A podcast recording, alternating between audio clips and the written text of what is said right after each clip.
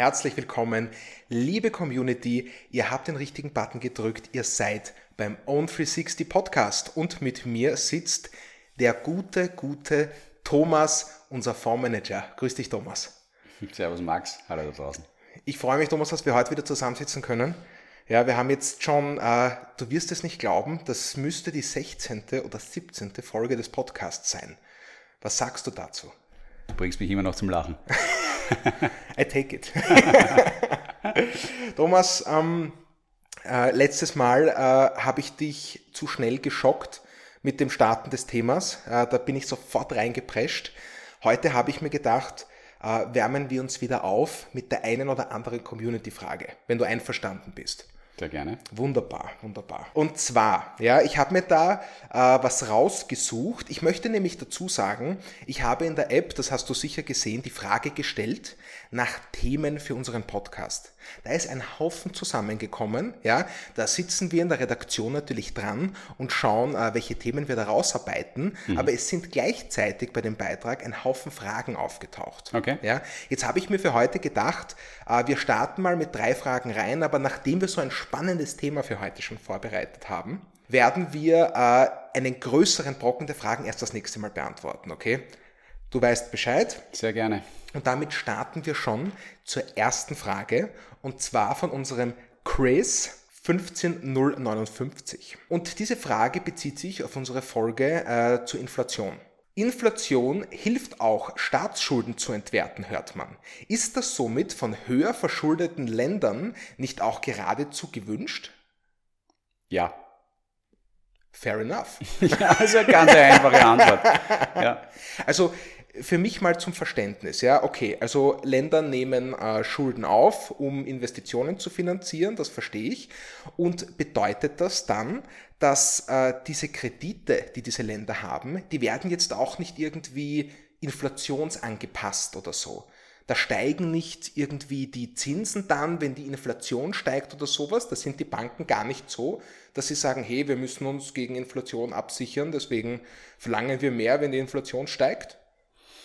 Die allermeisten äh, Staatsschuldverschreibungen werden mit Fixverzinsungen vergeben. Aha. Es gibt natürlich auch ähm, solche, die zwar nicht an die Inflation gekoppelt sind, gibt es auch, ähm, gibt sogenannte inflationsgekoppelte Staatsanleihen. Ähm, aber ähm, die Inflation wird für die meisten eher relevanter durch eine Koppelung bei, von Kreditzinsen an, an Basiszinssätze. Es gibt zwar, also man kennt das ja auch aus der eigenen Baufinanzierung, es mhm. gibt entweder einen Fixzins, oder es gibt einen, einen äh, sozusagen variablen Zins, der abhängt von, einer, von einem Basiszinssatz. Das hat dann irgendwie diese Namen wie Euribor und solche Dinge. Mhm. Ähm, und, äh, und der ist, wenn, wenn man so will, indirekt natürlich auch mit der Inflation gekoppelt.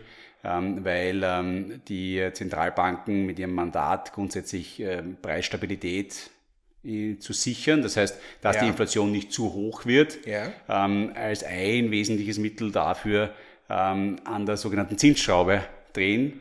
Das heißt, wenn ich ähm, die Zinsen oder die quasi Leitzinsen in einem Wirtschaftsraum erhöhe, ähm, dann ähm, schaffe ich damit typischerweise eine Reduktion der Inflation.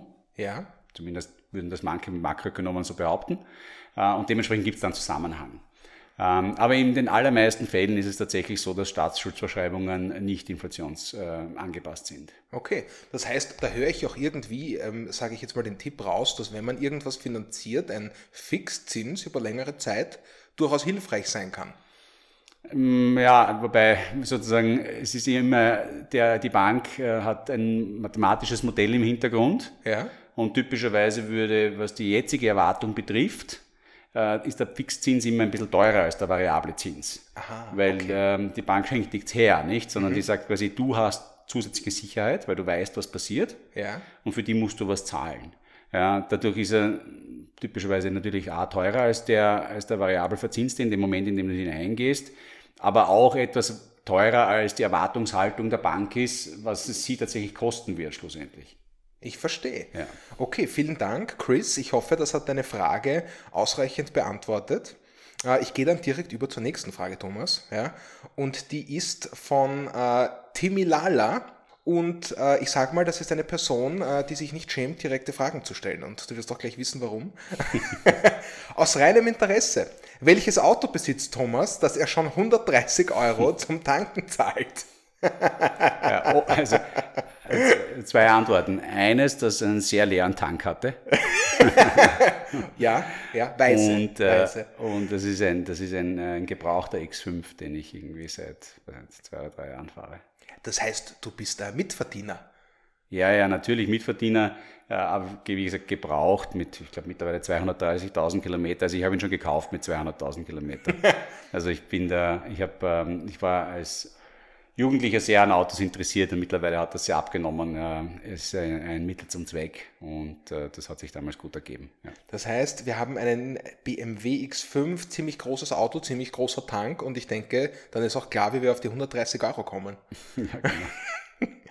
Perfekt. Du siehst, äh, Timilala, ähm, auch diese Frage beantwortete Thomas gerne in unserem Podcast. Und damit äh, gehen wir noch auf eine letzte Community-Frage ein, Thomas. Die ist, äh, die, die fand ich sofort interessant, äh, weil ich glaube, das ist eine Frage, die man nicht oft genug beantworten kann. Die ist von Beutel 1. Ja? Mhm. Und ich finde, in der Frage schimmert durch, dass er ein bisschen unzufrieden ist. Deswegen nimm die Frage nicht ganz so streng, wie sie vielleicht klingt. Ja? äh, warum sind die Kurse in der App immer so hinterher? Beim Österreich-Fonds sind es bis zu fünf Tage. Thomas, was soll das? Ja.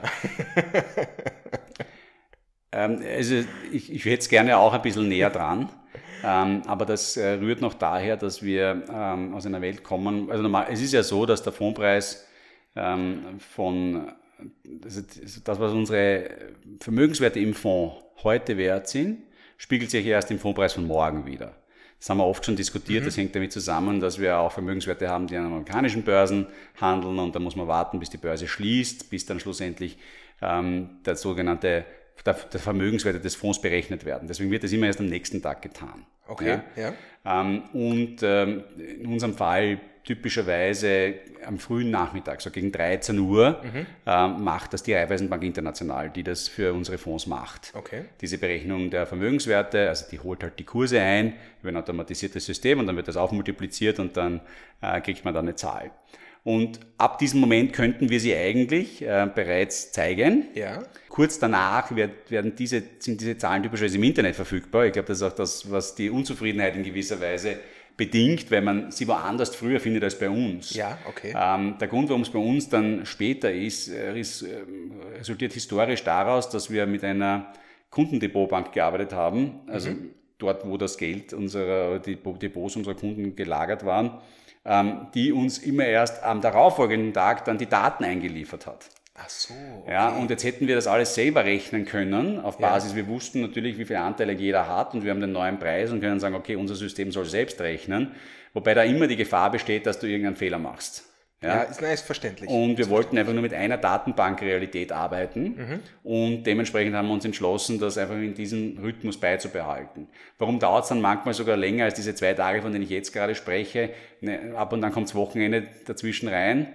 Äh, und dann kann es halt auch gleich einmal wirklich äh, drei, vier Tage werden, dann hast du noch einen blöden Feiertag dabei, dann dauert es einfach, wo keine Fondspreisberechnungen und so passieren. Glaube ich, dass wir da besser werden sollten? Ja, mhm. sollten wir. Mittlerweile machen wir das ja äh, für unsere österreichischen Kunden bereits selbst, diese Depotführung. Das heißt, wir haben nur noch eine Wahrheit und könnten mit dieser Wahrheit natürlich schneller agieren, nämlich noch viel, viel schneller sogar als draußen, weil wir natürlich die Ersten sind, die erfahren, ähm, wie die Preise stehen. Äh, das ist, auf, unserer Agenda und wird sich auch in absehbarer Zeit verändern. Das äh, sind gute Nachrichten. Das heißt, äh, fünf Tage ist ein äußerster Extremfall sozusagen. Ja. Üblicherweise sind es ein oder zwei Tage. Zwei Tage, ja. Zwei Tage. Mhm. Ähm, und was ich da jetzt noch rauslese aus der Frage ist, beim Österreich-Fonds, gibt es Unterschiede zwischen Österreich und Deutschland, was die Aktualisierungen betrifft? Nein. Keine. Okay. Gut. Ähm, dann würde ich jetzt gerne, Thomas, äh, unsere Community-Runde damit schließen, denn wir haben ein ganz spannendes Thema, das der Titel dieser Folge natürlich schon vorweggenommen hat. Ähm, und zwar die Finanzkrise der Jahre 2007, 2008.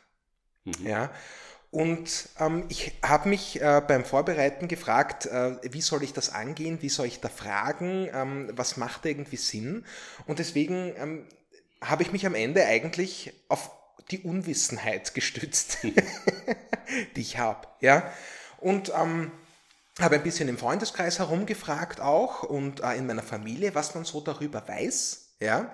Äh, rausgekommen ist für mich, jeder weiß, die Weltwirtschaft ist in irgendeiner Form zusammengebrochen. So wurde es mir am öftesten dargelegt. Die Weltwirtschaft ist irgendwie zusammengebrochen. Äh, es hat in den Jahren 2007, 2008 begonnen. Äh, es hatte was mit dem Finanzmarkt zu tun. Die Börsenkurse sind abgestürzt. Es gab gigantische Bankenpleiten. Äh, Banken mussten gerettet werden. Je ärmer man war, desto härter war man getroffen. Ja, das sind so Dinge, die ich gehört habe aus dem aus dem besagten Kreis. Und was auch noch viele wissen, ist, dass es was mit Immobilien zu tun hat, weil es am Anfang gerne als Immobilienkrise tituliert war. Danach, Thomas, ging es aber nicht wirklich weiter ins Detail. Kannst du damit was anfangen? Kannst du mir irgendwo einen Anknüpfungspunkt geben, wo wir sagen, so, hier hat es begonnen oder hier ist es ausgebrochen? Ja, ich kann es gern versuchen. Äh, ob ich es schaffe, äh, das werden wir dann in den Kommentaren sehen. Aber ich glaube, zunächst einmal man, müssen wir, tun wir uns einen Gefallen, wenn wir zwei Dinge auseinanderhalten, nämlich ja. den Beginn, ja. ähm, den ich jetzt titulieren würde als eine Immobilienpreiskrise oder mhm. Immobilienkreditkrise und äh, das, das Ende oder sozusagen dann die globale Auswirkung davon, ähm, die ich als Vertrauenskrise unter Banken bezeichnen würde. Oh, interessant. Und dazu komme ich dann später noch einmal vielleicht, was, ähm, was damit gemeint ist. Okay. Aber vielleicht wieder nochmal zum Beginn äh, dessen, was ist da grundsätzlich passiert, warum wird das auch eben oft, so wie du es bezeichnet hast, als äh, Immobilienkrise oder dann auch schlussendlich als Subprime-Krise bezeichnet. Okay. Ähm, was ist da eigentlich passiert? Und das ist eigentlich, das ist eigentlich eine typische äh, Geschichte von menschlicher Erfindungsgeist, wenn man so will, der halt gerade im Finanzsektor äh, sehr ausgeprägt auch ist, ähm, was halt leider häufig auch mit Gier zu tun hat und mit äh, äh der Möglichkeit eben äh, große Vermögen ähm, in kurzer Zeit zu äh, erzielen. Die Innovation, die dahinter stand, die am Ende des Tages hier sozusagen dann zu dieser gewaltigen, aufgeblasenen äh, Krise geführt hat, war, dass man irgendwann einmal draufgekommen ist und zu sagen, naja, ein Kredit ist ein Kredit ja, und das Risiko von einem Kredit ist relativ klar im Sinne von, ich kann irgendwie einschätzen, das ist das, was Banken schon immer machen. Also wir reden ja über, vor allem über Kredite im, äh, im Immobilienbereich, also okay, okay. sogenannte Mortgages, also das ist der klassische, das, was man bei uns früher Hypothekardarlehen genannt hat, das sagt man einfach, also Heudelbauer-Kredit oder halt irgendwie alles, was halt mit einer Realität, also mit einem Haus, mit irgendwas Realen besichert ist. Okay. Ähm, typischerweise sind das eben Kredite, die mit wenig zusätzlichen Kapital hinterlegt werden müssen, weil die Bank sagt, wenn du nicht zahlen kannst, habe ich ja Zugriff auf dein Haus. Ja. Und das wird dir wohl viel wert sein, ja. dass ich mir dieses Haus nicht hole. Deswegen habe ich eine relativ hohe Sicherheit, dass du die Zinsen zahlen wirst auf meinen Kredit und den Kredit auch tilgen wirst. Okay, ja, ja. verstehe ich. Also das ist so, das ist die Logik, warum auch ähm, Kredite für ähm, für Hausbau und solche Dinge jetzt im Verhältnis zu Konsumkrediten, wo ich mir etwas kaufe, um es zu verbrauchen, zu mhm. konsumieren, ähm, deutlich günstiger sind in ihrer Bepreisung in der Form der Zinsen, die ich dafür zahle, weil die Sicherheit der Bank höher ist. Sprich, das Haus und die Sicherheit, dass jemand sein Haus nicht verlieren möchte und deswegen wahrscheinlich auch diesen Kredit bezahlt. Genau. Okay. So. Okay. Und ähm, jetzt ähm, ist halt da hat sich eine mehr oder weniger Industrie halt herausgebildet, die es schon immer gibt. Das ist ein, äh, ein übliches äh, Besicherungssystem für Banken gewesen, ganz normale Hypothekarkredite.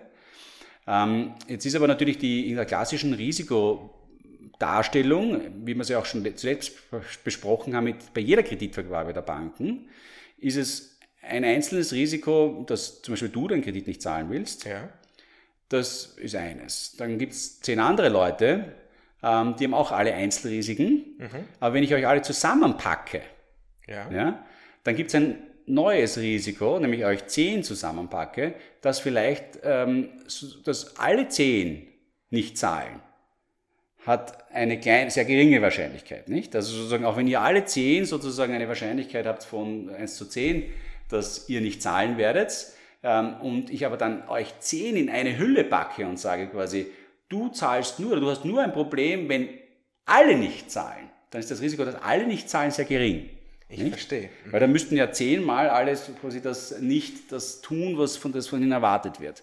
Und das und, ist einfach sehr unwahrscheinlich sozusagen. Das ist sehr unwahrscheinlich. Mhm. Und, und dieses, und das hat man verwendet, diese statistische Realität, ja, ja. um ähm, viele einzelne Immobilienkredite in, eine Recht, in ein rechtliches Konstrukt zu packen, ja. wo man gesagt hat, du nimmst jetzt nicht mehr das Einzelkreditrisiko und du nimmst auch nicht das Risiko dieses gesamten Bündels an Krediten, ja? Ja. sondern wir, wir schneiden dieses Bündel an Krediten in sogenannte Risikotranchen.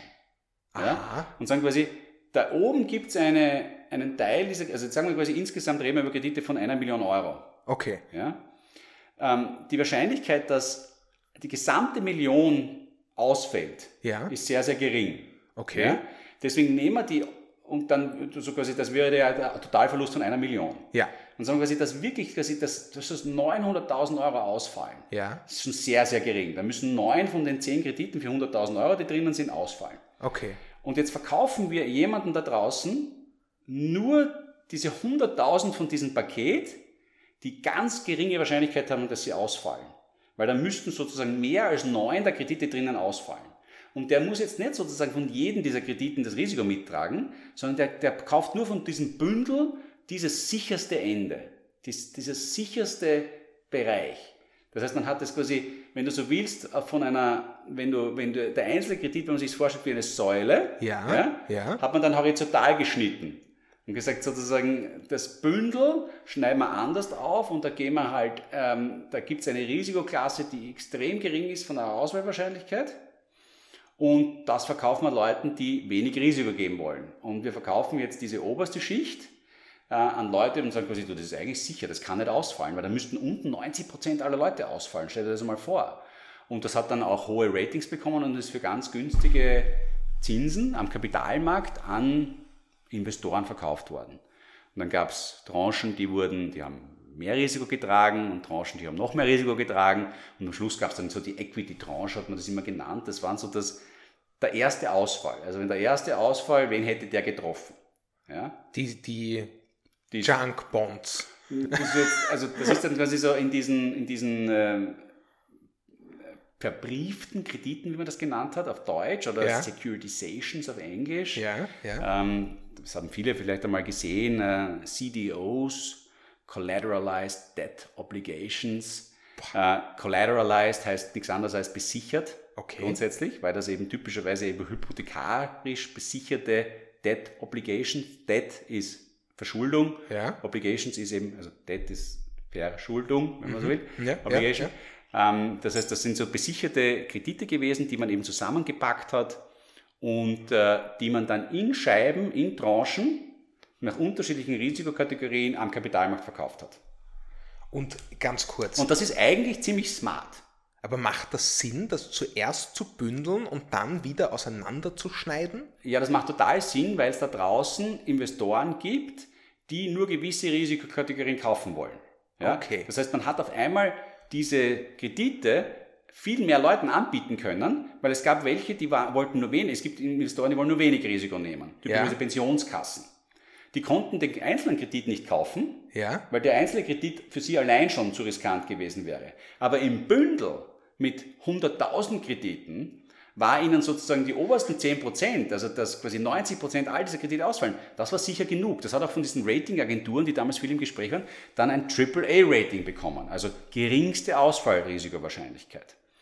Und, äh, und so hat man den Kreis der möglichen Käufer für diese Immobilienkredite massiv ausgedehnt und das ist eigentlich smart und klug, weil es ja dann auch dazu führt, dass am Ende des Tages dann diese Kredite günstiger nochmal angeboten werden konnten. Das ist ja alles eine Frage von Angebot und Nachfrage. Mhm. Also eigentlich ist das sehr smart und klug, was da, was da gemacht wurde.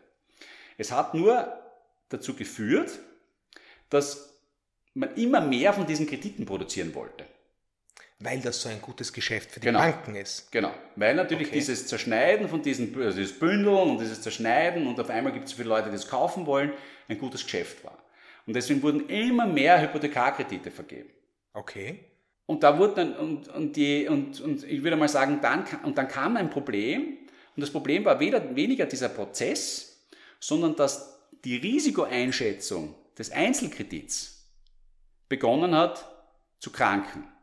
Woran? Weil man historische Ausfallsraten, also historische Daten, um zu berechnen, wie hoch die Wahrscheinlichkeit ist, dass Max Pohanka seinen mhm. Kredit nicht zahlen wird, ja. verwendet hat, um eine ganz neue Schicht von Menschen zu bewerten, wie hoch deren Ausfallwahrscheinlichkeit sein wird. Aha. Das heißt, das Modell, mit dem man die Einzelrisiken berechnet hat, war einfach falsch, weil man mehr oder weniger Äpfel mit Birnen verglichen hat. Man, hat, man kannte diese Art von Schuldner nicht, wenn du so willst. Aha. Diesen Subprime-Schuldner. Ja. Und man hat ihn falsch eingeschätzt. Man hat äh, eingeschätzt, dass er, dass er, den Kredit bezahlen deutlich wird. kreditwürdiger ist, als er dann schlussendlich wirklich war. Okay. Ähm, und durch, diese, durch dieses Modellproblem ja. sind dann irgendwann einmal ist ein Problem entstanden, dass äh, das Pricing dieser Kredite wahrscheinlich nicht mehr richtig war. Die hätten viel teurer sein müssen, ähm, als sie eigentlich dann schlussendlich waren, ähm, weil eben das Risikomodell diese Ausfallwahrscheinlichkeiten falsch berechnet hat. Also sie hätten teurer sein müssen, weil das Ausfallsrisiko höher war. Genau so ist es, ja, also richtig. Also das ist klassisches Geld herborgen, nicht? Also mhm. je höher dein Ausfallsrisiko ist, desto mehr möchte ich haben, mhm. ja, als Zinsen, ja, ja. Ähm, damit ich dir das Geld gebe. Das ist natürlich der klassische Teufelskreis von Pfandleihen und solchen Dingen, nicht? Ja. Weil ähm, je, je karger du an der, an der Kasse bist, desto mehr will der Kredithai von dir, ja? Ähm. Und äh, je kreditwürdiger bist, desto billiger wird es für dich. Ja. Und das ist natürlich ein bisschen ein leider selbstverstärkender Zyklus, ja. Ja, aus dem man halt ausbrechen muss, nur indem man ähm, sich Kreditwürdigkeit erarbeitet. Mhm. Ja. Ähm, was ja in den USA zum Beispiel ein sehr, sehr ähm, zentraler Prozess ist, den dort jedes, jeder Jugendliche lernt, weil es dort so diese öffentlichen Credit Scores gibt. Mhm. Also jeder hat seinen eigenen Credit Score. Jeder amerikanische Jugendliche kennt seinen Credit Score. Ja, wirklich? Ja, ja, das wird also mitgetrackt. Also gibt es zentralisierte Datenbanken, wo halt genau drinnen steht, was wie deine Zahlungshistorie in der Vergangenheit war. Darauf können dann die Banken zugreifen und auf Basis deines Credit Scores zahlst du unterschiedliche äh, Zinsraten auf deine Kreditkarten. Wahnsinn. Massiv unterschiedlich. Okay. Aber das ist dort ganz normal. Ähm, für, ähm, für jeden bei uns ist das, bei uns gibt es auch solche ähm, natürlich den Kreditschutzverband und so. Mhm. Ja? Und natürlich wird dort auch angefragt, aber das ist, da gibt es mehr oder weniger kreditwürdig, nicht kreditwürdig. Während in den, USA, ist das extrem abgestuft. Ja? Äh, und ähm, auch die Systeme sind so automatisiert, dass eben deine Kreditkartenzinsen sich massiv verändern können, je nachdem, wie hoch dein Credit Score ist. Aber wie auch immer, jedenfalls kannte man eigentlich diese Schuldnergruppe in der Form nicht so gut. Deswegen ja. hat man das Risiko falsch beurteilt. Deswegen waren diese Kredite deutlich riskanter, als man geglaubt hat. Okay. Ähm, ja, und dann kam noch ein zusätzlicher Faktor dazu. Typischerweise ist in einem, also das, das ist ein Teil des Problems gewesen. Der zweite Teil des Problems ist ein sehr bekanntes Problem in, in der Finanzwelt, nämlich die Trennung zwischen Verantwortung und, äh, und, ähm, und finanziellem Impact. Ja? Okay. Wenn ich ein Bankberater bin, der ein Hypothekardarlehen in unserer Welt jetzt hier. Du bist Ja. dann bei einer Raiffeisenbank am Land Okay. und Servus, gibst, dann, und gibst einen, einen, einen Kredit aus. Ja? Okay. Dann kennst du diese Person, die dir diesen Kredit gegeben hast. Ja, ja. Typischerweise sehr gut. Und es gibt ein großes Moment des sozialen, der sozialen Verpflichtung, dieser Kreditverbindlichkeit nachzukommen. Nicht? Okay. Also einen Kredit nicht zurückzuzahlen, ist jetzt so in, in diesen persönlichen Relationships, in diesen kleineren Kommunen schwierig. Also du meinst, es ist nicht völlig anonym auch, man kennt sich und total nicht anonym, ja, man kennt sich, man will natürlich auch das, ähm, das äh, schon gar nicht, dass die Sicherheit gezogen wird. Ja. Oh ja, ja. Und was aber dort natürlich passiert ist, ist, dass in dem Fall, nachdem diese, diese Hypotheken dann in großer Zahl produziert worden sind, hat an irgendwann diese Banken oder Dienstleister, die diese, diese Darlehen, also quasi diese Immobilienfinanzierung gemacht haben, haben gesagt, naja, aber servicieren, wie man das nennt, sozusagen im Nachhinein quasi mit dem, dem, mit dem, der sich das Geld ausgeborgt hat, will ich eigentlich nichts mehr zu tun haben. okay. Und hat somit das an irgendwelche dritten Stellen vergeben. Ja? die halt, wo dieser gesamte persönliche Bezug nicht mehr da war, sondern die das halt abgearbeitet haben nach einer Liste mehr oder weniger und, und so ist diese soziale Verantwortung auch, die ich glaube im Kreditgeschäft wahnsinnig wichtig ist, komplett flöten gegangen. Ja? Also jemand, jemand kommt äh, zu einer Bank, möchte einen Kredit, ja. die Bank gibt ihm den Kredit, ja. aber die Bank möchte nicht weiter mit dem Schuldner beschäftigt sein genau, und Moment, verkauft den Kredit. Genau. An, an was für eine Firma? Na eben, ins, also das wird gebündelt, wurde eben gebündelt in diesen... Ah, die Banken bündeln das selber noch? Ja, oder irgendwelche Investmentbanken, die es für sie bündeln, die das irgendwie ja, zukaufen. Okay, ja, immer, ja? Also ja, der Kredit wird tatsächlich verkauft. Er ist dann sozusagen nicht mehr eine Kreditverbindlichkeit der Bank, sondern gehört diesen Investoren, die sie halt gekauft haben, weil sie ja die Zinsen haben wollen und das Risiko dafür nehmen. Und damit unterbrichst du diese Kette von Verantwortlichkeit zwischen dem Individuum, das sich den Kredit genommen hat, und dem Bankberater, der den Kredit verkauft hat. Weil, weil der, der Bankberater sagt quasi, mir geht der Kredit überhaupt nichts mehr an. Aha. Ja? Aha, interessant. Also das kam noch dazu. Okay. Dass du also eine, eine, eine, eine, ein Wegfall dieser, dieser emotionalen Ver Verpflichtungskette hattest. Okay.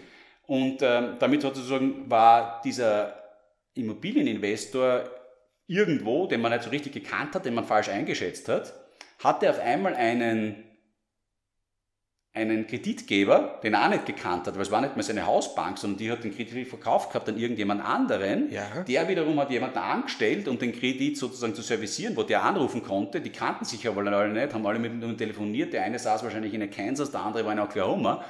Und es ist damit sozusagen die Verantwortungskette komplett zusammengebrochen. Okay, da, da so. zeichnest du ein, ein, gutes Bild, finde ich. Das ist einfach total anonym geworden genau. und man merkt schon, man kennt sie nicht mehr aus. Der eine sitzt da, hat eigentlich gar nichts mit dem Schuldner zu tun. Der Schuldner hat überhaupt nichts mehr mit, äh, mit, mit seinem äh, Creditor zu tun und äh, okay. Und, und damit ja. sozusagen hast du sozusagen, ist, wird, wird das Nicht-Zurückzahlen ja, ja. zu einer rein rationalen Entscheidung und mhm. entbunden von dieser, das was, was ich damit sagen will. Nicht? Also, ja. Es war nicht nur ein Problem der Fakten, sondern es war auch ein Problem der Emotion, nicht? dieser emotionalen Bindung, die da gebrochen wurde. Sehr spannend. So, und danach hattest du jetzt diese, jetzt hast du diese Investoren und da gab es halt dann auch viele, die eben nicht nur diese Top-Schichten gekauft haben, ja. die, sind, die waren auch tatsächlich alle top, es ist ja dort nicht jeder ausgefallen in diesen, in diesen sondern auch viele, die die unteren Schichten ähm, gekauft haben. Also ich rede jetzt wieder von diesen Paketen an Krediten, Mhm. also die diese Risikoklassen gekauft haben, wo mehr Ausfallrisiko dabei war.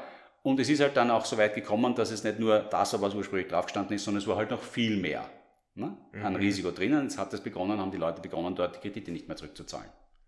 Ja? Also da, da, da, da ist ja jetzt aber, das bedeutet, die wurden falsch bewertet, die Kredite dort, oder? Unter anderem eben auch falsch bewertet. Aber also ist es nicht so, dass die immer höher oder immer ausfallsstärkere Kreditpakete gekauft hätten, sondern die haben gedacht, diese Kreditpakete sind sicher, waren sie aber gar nicht. Naja, also wie gesagt, die dort, wo die Probleme entstanden sind, da war schon auch im Zeitpunkt des Kaufs klar, dass sie jetzt nicht hundertprozentig sicher sind. Ja, ja, ja. ja. Aber, aber dass sie so ausfallsgefährdet sind, wie sie dann schlussendlich waren, ja. das wusste man natürlich auch nicht. Und das hat, wie gesagt, vor allem damit zu tun mit diesem Zusammenbruch der Vertrauenskette, ja. weil dadurch quasi noch weniger zurückgezahlt wurde, als man angenommen hat. Ja. Und vor allem auch technisch damit, dass man diesen Schuldner nicht kannte, diesen Subprime-Schuldner. Diese Subprime im Sinne von ähm, Menschen, die eigentlich keinen Zugang hatten zum Kapitalmarkt. Ja? Menschen, die keine Credit History hatten, wie man das in Amerika nennt. Der typischerweise keinen Kredit bekommen hätte. Mhm. Jetzt hat man begonnen, weil man immer mehr Kredite haben wollte, Ja. diesen Leuten Kredit zu geben. Also da sind dann die Banken schon eigentlich auf die Leute zugegangen und haben gesagt, hey, magst du nicht einen Kredit für ein Haus haben oder wie? Ja, es war sogar noch viel also ärger als das, weil die Preise für, für Immobilien sind auch gestiegen zu, diesem Zeit, zu dieser Zeit. Und ähm, was man dann in Amerika kennt, ist ein sogenannter Home Equity Loan. Ähm, das sind so, ähm, du sagst quasi, okay, auf deinem Haus hast du eine Hypothek von, das Haus schätzen wir 500.000 Euro. Ja, Du hast 300.000 Hypothek. ja. Das heißt, du kannst eigentlich 200.000 Euro noch dich verschulden Na, mit einem sogenannten Home Equity Loan. Das hat man sehr stark verkauft. Ja.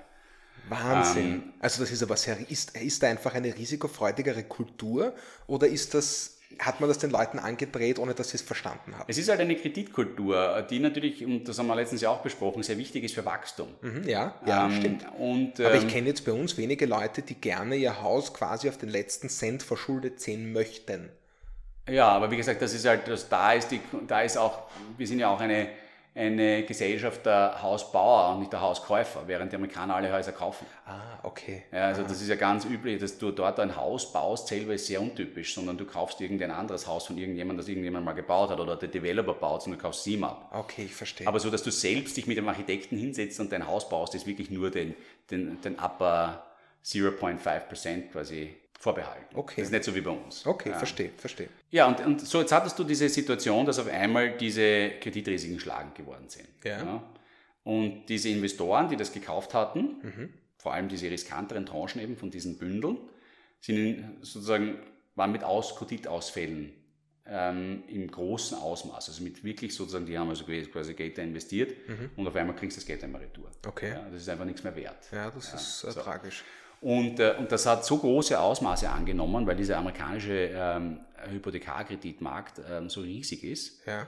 dass das dann zu Problemen geführt hat in, der, in, der in einer Vertrauenswelt, die eigentlich das globale Finanzsystem am Laufen hält, wo sich nämlich eine, wo eine Bank der anderen Bank vertraut und Geld borgt. Früher hat eine Bank schlusslich ausschließlich Geld von ihren Sparern bekommen. Das haben wir letztens auch mal ja. haben wir schon besprochen. Nicht? Ja. Also das Geld von den Sparern genommen ja. und das Geld von den Sparern verborgt teilweise. Das ist das klassische Bankgeschäft. Ähm, Im 20. Jahrhundert hat sich ein sehr starker sogenannter Interbankenmarkt entwickelt, wo sich Banken begonnen haben, untereinander Geld zu verleihen. Und, äh, und das ist aber typischerweise sehr kurzfristig. Okay. Das heißt, das wird nicht für lange Dauer hergeborgt. Kannst du da ganz kurz sagen, warum Banken das machen? Um Geld zu verdienen. Also borgen sie sich gegenseitig Geld. Ja, genau. Aber ist das so Hanebüchen, wie es klingt, oder macht das Sinn auf einer anderen Nein, das macht, macht sehr, sehr viel Sinn, weil es gibt eben Banken, die haben ähm, viel mehr Liquidität, also quasi verfügbares Kapital, als sie jetzt an Krediten ausgeben können und andere Banken haben zu wenig davon und deswegen macht es Sinn, dass die eine Bank der anderen was borgt, damit die dort ihr Geschäft betreiben kann und dafür was verdient. Alles klar. Also grundsätzlich okay. ist das alles ein sehr sinnvoller Prozess, wenn er in geordneten Bahnen läuft. Okay, ja? okay. So, und was ist jetzt da passiert? Typischerweise sind eben diese Interbankverbindlichkeiten eher kurzfristig. Was heißt das? Das, das wird nicht, nicht hergeborgt für, gibt es mir, also mit einem Vertrag, wo drinnen steht, gibt es mir in fünf Jahren Retour, ja. sondern einem Vertrag, wo drinnen steht, gibt es mir morgen Retour. Und es wird sozusagen immer wieder neu gemacht. Mhm. Und deswegen ist, ähm, sind viele Banken davon abhängig, dass sie immer wieder neue oder immer wieder diese Kredite neu bekommen. Mhm. Und jetzt sind diese großen Ausfälle gekommen. Ja. Und jetzt haben diese Banken teilweise, die anderen Banken, die denen Geld geborgt haben, gesagt, quasi, wir borgen da nichts mehr. Oh. Und diese Vertrauens, ah. dieser Vertrauens, sozusagen diese Krise zu sagen, quasi, ich vertraue dir Bank nicht mehr, hat dann zu dieser globalen äh, Einfrierung von Liquidität, wie man sie auch genannt, Liquiditätskrise äh, geführt, Liquiditätskrise. weil einfach die Banken sich untereinander, keiner hat mehr gewusst, wenn jetzt eine, eine, eine Bank ein Teil von dieser, diesem großen Kreditbündel gekauft hat, ja. dann hat sie das ja in ihrer Bilanz drinnen stehen gehabt mit einem gewissen Wert. Ja. Das ist eher, und, und dieser Wert, den so eine Bilanz von einer Bank hat, das ist wie ihre Bonität. Okay. wie, deine, wie deine Bonität als Schuldner. Also quasi, also je mehr dort an Werten drinnen sind, ja. desto eher borge ich dir Geld, weil ich ja weiß, wenn äh, ich kann auf diese, das ist besichert mit deinen Möglichkeiten, hast. So, jetzt hat aber gesagt, ist man auf einmal draufgekommen, dass ganz viele von diesen verbündelten Krediten viel weniger wert waren, als sie in den Bilanzen drinnen gestanden sind. Uh. Und deswegen hat der, derjenige, der das Geld geborgt hat, gesagt quasi, du hast gar nicht so viel Vermögenswerte, wie du angibst, weil das, was du da hast, ist bei weitem nicht das Wert von dem, was du glaubst oder was da drinnen steht, dass es wert ist. Deswegen borge ich da nichts mehr. Und, und auf einmal haben alle gesagt quasi, wir wissen nicht mehr, was das alles wert ist. Das ist arg. Also und das ist wirklich arg wir wissen nicht mehr, was das alles wert ist und deswegen kann ich da kein Geld mehr borgen. Und das ist auch nur richtig. Ja? ja, natürlich. Es hat nur dazu geführt, dass am Ende des Tages die, wie wir ja wissen, Banken sozusagen typischerweise mehr Verbindlichkeiten eingehen, als sie selbst an Kapital nachhalten. Ja, natürlich. Ja. Was? 8% oder was? So in die Richtung? Da, genau, aber da gibt es unterschiedlichste Regelungen, also bitte nicht auf die 8%, das ist so eine... eine 8%. also da gibt es für unterschiedliche Risikoklassen, das ist wahnsinnig kompliziert, das okay, sind diese ganzen ja. ähm, Bankregularien. Aber also grundsätzlich verborgt die viel mehr, als sie selbst an, an, an hartem Kapital sozusagen nachhält. Ja. Und ein großer Teil davon kommt eben, sind Spargelder, Sparergelder oder eben dieses Geld, das sich von anderen Banken ausborgt. Mhm, ja? Okay. Und jetzt will aber irgendjemand sein Geld retour haben. Und jetzt hat die aber typischerweise, sagt er, okay, da hat der Sparer hat das Geld dann bekommen von dem Kredit, den ich mal ausgeborgt habe von der anderen Bank. Ne? Ui. So. Ah. Und irgendwann kriege ich, jetzt, jetzt habe ich das Geld nicht mehr bekommen. Und da wollten aber andere Leute ja wieder ihr Geld haben. Und dann, und dann, so kam es zu diesen Bankzusammenbrüchen, wenn man so möchte. Jetzt gibt es natürlich immer einen sogenannten ähm, Schuldner der letzten, des, der letzten Möglichkeit, die, die Zentralbank. Nicht? Also die, die ja. Zentralbank kann ja auch Geld zur Verfügung stellen, ja, ja. das sie im Zweifel dann auch selber erzeugt. Haben wir auch besprochen sogar schon. Genau. Super, wie wir das Wissen aufbauen. naja, Heute also ich, ich bin mir jetzt sicher, ich glaube, es ist, es ist schon alles sehr... Äh, ich habe mir über das Thema am Anfang gedacht, boah, also so viel habe ich dazu nicht zu sagen, aber man merkt natürlich, es ist ein, es ist ein komplexes Thema. Es ist, wird sehr schnell sehr komplex. Ähm, aber wie gesagt, es kam aus dieser Vertrauenskrise, also es kam aus dieser, aus dieser Bewertungskrise heraus, aus dieser Krise, die also aus dieser, dieser Situation, dass man die Verantwortung gebrochen hat. Ja. Also man hat falsch bewertet, ja. man hat die Verantwortung gebrochen, dadurch kam es zu viel mehr Kreditausfällen, als man geglaubt hat. Ja. Das hat dazu geführt, dass diese Vermögenswerte, die diese Banken oder auch andere Investoren hielten, nicht mehr das Wert war von dem, was man geglaubt hat. Ja. Das hat dazu geführt, dass die Leute, die diese Investoren finanziert haben, gesagt haben, ich finanziere dich nicht mehr. Ja. Das hat zu dieser globalen Vertrauenskrise geführt, die dann schlussendlich dazu im ersten Moment die Frage war, na, überleben die Banken das? Ja. Und wenn die Frage ist, überleben die Banken das, ist natürlich immer nachgelagert, na gut, was ist, wenn die Banken es nicht überleben, überleben die Unternehmen das? Und so kam es natürlich dann zu dieser global Risikoaversion gegenüber Investments am Kapitalmarkt, das auch dann dazu geführt hat, dass die Bewertungen am klassischen, also am, am Aktienmarkt massiv eingebrochen sind. Ist es wie ein Dominoeffekt, der mehr oder weniger dadurch die gesamte Welt gefegt ist? Da kann man sich das ein bisschen so vorstellen, dass ähm, du hast es jetzt bis zu dem Punkt, äh, finde ich, äh, total verständlich erklärt, dass äh, die Banken konnten sich dann mitunter, beziehungsweise die Investoren haben den Banken kein Geld mehr geborgt, was ja dann auch nachvollziehbar ist, dass die Aktien dieser Banken massiv fallen. Nicht? Ja, das natürlich. Vertrauen in die Aktien der Bank geht verloren. Ja, genau. Ähm, aber wie greift das jetzt auf ein Unternehmen über, das nichts mit einer Bank zu tun hat? Naja, weil die Unternehmen sind in ihrer Finanzierung ja auch von den Banken schlussendlich wieder abhängig. Also das sind einfach wieder die Schulden der nächsten Kategorie, wo man sich dann Sorgen macht, dass die nicht mehr bezahlt werden können bei der Bank oder dass die Bank den Kredit gar nicht mehr fälligstellen muss. Ähm, typischerweise geht das jetzt auch nicht über, so dass sie das unmittelbar eingreifen können. Das ist eher ein langfristiger Aspekt, wo man sagt, na, was ist, wenn die Bankenlandschaft jetzt zusammenbricht, wie soll das mit den Unternehmen weiter funktionieren? Aha. Das sind eher dann, also da gibt es jetzt keinen First-Order-Effekt zwingend hinein, ja. sondern es sind eher dann emotionale, menschliche, weil Aktienkurse sind ja nicht nur eine Reflexion dessen, was das Unternehmen heute wert ist, sondern vor allem dessen, was man, was es in Zukunft an Werten schöpfen wird. Und wenn ich sage, die ganze Welt bricht zusammen, dann bricht halt auch mein Ausblick darauf, was es in Zukunft an Wert schöpfen kann, zusammen. Und das führt dann zu diesen Einbrüchen der Aktienkurse.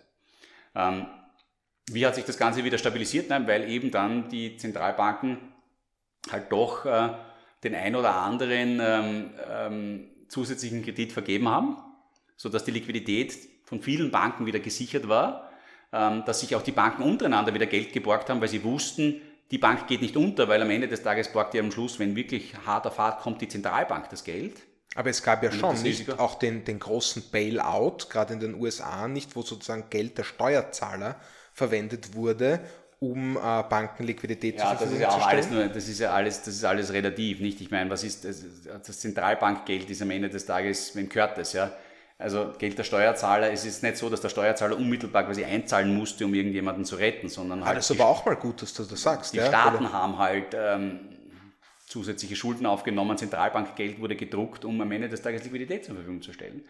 Oft wurde es ja gar nicht wirklich zur Verfügung gestellt. Oft reicht es ja in diesen Situationen zu sagen, ich würde, wenn ich es brauche. Das so ist eine so diese, staatliche Garantie oder sowas. Das sind diese bekannten, ähm, was sich dann äh, sehr stark entwickelt hat, ist dieses whatever it takes. We're going to do whatever it takes. Ah, ähm, das kommt als Signal vor. Als Signal an, die, an, die, an den Markt da draußen zu sagen, wir lassen das System nicht krachen ähm, als Staat, als Zentralbank. Was dann wiederum dazu führt, dass dann das Vertrauen wieder steigen sollte, wo es dann wieder die Probleme schlussendlich behebt und was bis dato auch immer noch funktioniert hat. Weil diejenigen, die bis dato whatever it takes gesagt haben, auch die Macht hatten, es zu sagen, man ihnen abgenommen ja, hat ja. Und, und sie auch wirklich, man muss man schon sagen, in den letzten 20 Jahren, also mittlerweile ist es ja schon fast 15 Jahren, seit 2008, ähm, die, ähm, die Zentralbanken schon massive ähm, Eingriffe vorgenommen haben, die also historisch in der Form total neu sind. Ja, also man hat, ähm, da hat die Volkswirtschaftslehre, also das, was wir ja gesehen haben, diese extrem schnellen Rebounds aus allen Krisen, die wir zuletzt hatten, hat viel damit zu tun, dass die ähm, Zentralbanken ähm, sehr smart geworden sind, wie sie Vertrauen wiederherstellen. Aber kann man das immer weitermachen? Ich habe da großes Vertrauen, muss ich sagen. Ich finde, ähm, ähm, die, sowohl die Amerikaner als auch die Europäer haben da unglaublich smarte Leute sitzen. Okay. Also gut. die wissen echt, was sie tun. Sehr gut. Ähm, die haben irrsinnig viel gelernt, die sind unglaublich, also man hat ja alles schon mal gesehen durch mhm. die großen Krisen ähm, Anfang des 20. Jahrhunderts. Mit hoher ähm, Vehemenz ja. darauf reagiert und das war gut so.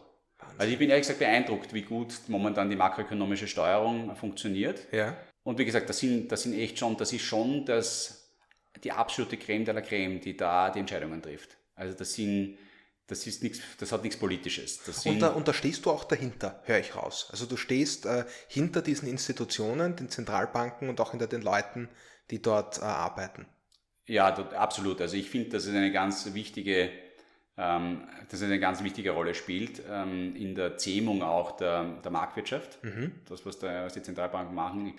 Thomas, ganz zum Abschluss, ja, ähm, kannst du uns ein Bild zeichnen, was passiert wäre, wenn eben erwähnte Koryphäen nicht da wären, nicht aktiv geworden wären, falsch reagiert hätten?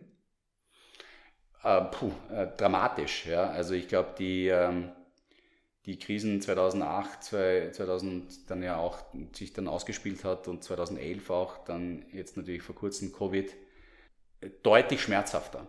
Ja. Das heißt nicht, dass es nicht langfristig, äh, das ist ja so, das wäre jetzt ein, ein Richtungsstreit. Nicht? Du kannst ja auch sagen, es ist gut, äh, schöpferische Zerstörung. Oh, Josef Schumpeter. Schumpeter. Österreicher, zugewandert. Ähm, was man so irgendwie halt nicht äh, Kernland, Österreicher. Aber ähm, faszinierende Persönlichkeit. Schöpferische Zerstörung, das heißt, um Neues zu entstehen zu lassen, muss halt Altes auch zerfallen. Und das hat natürlich viel für sich. Ja? Also ich kenne einige österreichische Institutionen, die ich nicht für besonders äh, fortschrittsfördernd halte. Mhm. Ähm, aber es ist halt sehr schmerzhaft. Es kann sehr schmerzhaft sein. Also wirklich für den Einzelnen meinst du jetzt ja, auch nicht? Also ja, absolut. Das sind dann also Verwerfungen, wo du sagst, man, das könnte sich lösen, es kann wieder gut werden sozusagen, aber mit unglaublichen Schmerzen ja, dazwischen. Genau so ist es ja. Aber wir haben schon ein System der Umverteilung geschaffen, das meines Erachtens eine sehr stabile ähm, Gesellschaft gebaut hat, auf die ich sehr stolz bin und ähm, von der ich, auf, wo ich sehr viel dafür gebe, dass sie gehalten wird. Und wenn du da natürlich mit massiven Verwerfungen hineinfährst und sagst quasi, wir verteilen die Vermögenswerte komplett neu, das ist schon sehr roh, das ist schon sehr rough. Und nicht einmal die Amerikaner sind dorthin gegangen. Wow. Also, ich fand das ehrlich gesagt wirklich beeindruckend, wie die Notenbanken das hingekriegt haben in den letzten Jahren eine Gesellschaft, auf die du stolz bist. Ja. Das, äh, das finde ich fantastisch. Das sind schöne Abschlussworte, Thomas. Äh, wir sind nämlich schon wieder am äußersten Limit unserer Zeit. Ja. Ja. Jedes Mal ist es bitter, dass wir aufhören müssen an irgendeiner Stelle. Aber ich finde, wir haben das, äh, ich habe wirklich viel verstanden. Ja, ich habe wirklich viel verstanden und äh, ich hoffe, dass äh, ihr genauso viel, wenn nicht noch deutlich mehr verstanden habt. Ja, schreibt uns unbedingt, was davon klar war, was davon nicht so klar war. Wir greifen das sicher auch gern äh, noch einmal auf, äh, wenn, wenn wir Thomas dann noch weiter belästigen können mit dem Thema. Du kannst mich immer damit belästigen. Ich meine, diese Themen sind so von so hoher Komplexität, dass man nie alles ja, ähm, ja. streifen kann. Und gibt sicher noch viele zusätzliche Faktoren. Ich versuche es halt runterzubrechen auf das, wie ich selbst für mich interpretiert habe. Natürlich liest man viel darüber, das ist jetzt nicht alles nur in meinen eigenen ähm, Gehirngängen äh, gesponnen worden, sondern ich glaube schon, dass es eine gewisse Autorität hat. Mhm. Ähm, aber ich glaube, es ist eben ganz wichtig, wenn was übrig bleiben soll, dass, dass es eine Falschbewertung war, faktisch, dass es einen Bruch gab in Vertrauenslinien, die wichtig waren. Ja. ähm, und dass es dann zu einer Vertrauenskrise wurde. Ich glaube, damit hat man, wenn man das mitgenommen hat, ich glaube, das ist, ähm, das sind für mich die drei zentralen Elemente und wahrscheinlich gibt es noch zwei, drei andere auch noch, die ich jetzt irgendwie nicht im Blick hatte. Aber für mich sind das ganz zentrale Elemente dessen, was da passiert ist. Ja. Fantastisch. Thomas, äh, du hast die Zusammenfassung übernommen, dafür bin ich dir dankbar. Und äh, damit bleibt uns eigentlich nur noch zu sagen, ähm, guten Morgen, äh, schöne Mittagspause oder gute Nacht, je nachdem, wann ihr das hört. Ciao. Tschüss, bis zum nächsten Mal.